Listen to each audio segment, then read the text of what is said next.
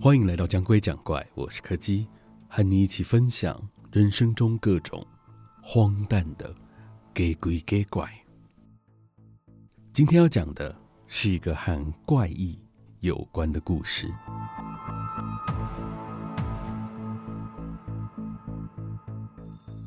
我今天去上班的时候，那个女人并没有出现。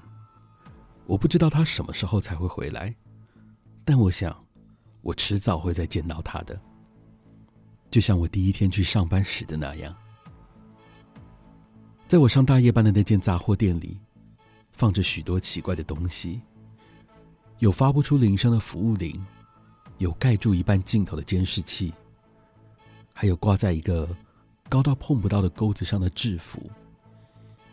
他们的存在毫无道理，但再怎么奇怪，都比不上那个。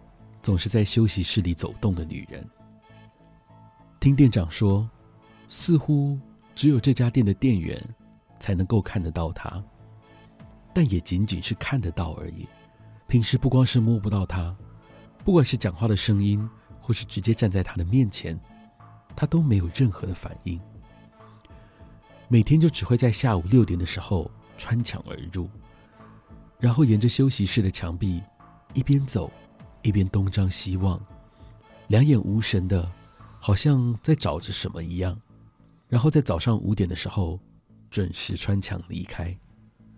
大家都已经习惯了，只当他是一个安静无害的存在，就连我也是。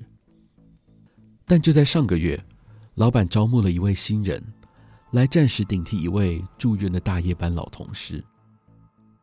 这位新人感觉非常年轻，对什么事情，都充满了好奇心，和我刚到职的时候想着多一事不如少一事的心态完全不一样。他每天上班就跟探险一样，研究着这家店里到底有什么东西，又为什么会有那么多奇怪的东西放在店里。但就在上个礼拜，我们发生了一点小小的意外。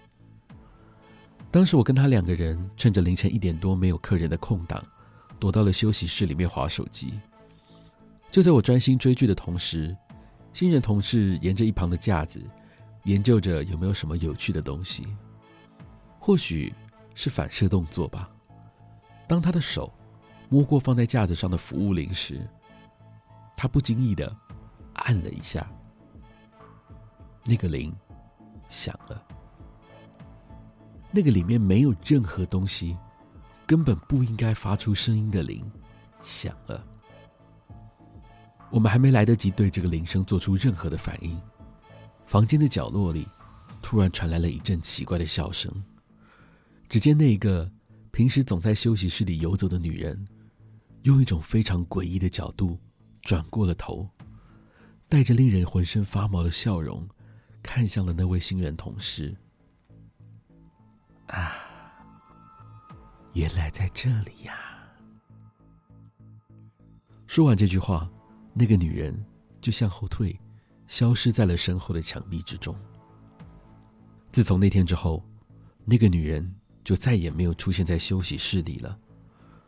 新人同事也一直没有来上班，我们也始终无法联系上她。我突然对店里那些不明所以的东西。产生了恐惧。他们到底为什么会在那呢？如果不小心触发了，又会发生什么事呢？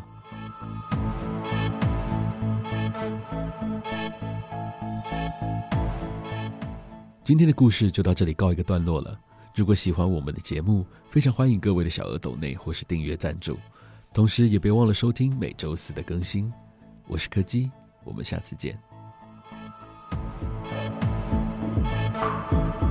you